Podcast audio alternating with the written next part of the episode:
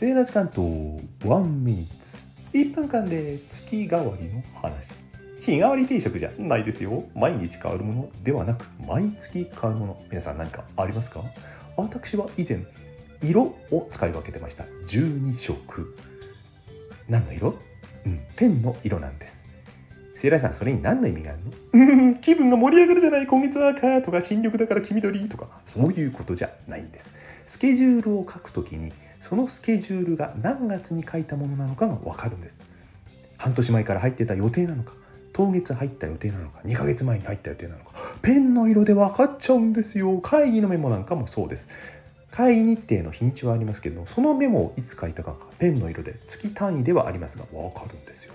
このような月替わりの使い方皆さん何かやっていることありますか？あったら教えてください。それでは素敵な月替わり日和を。日和じゃない。月よりはバイバイ。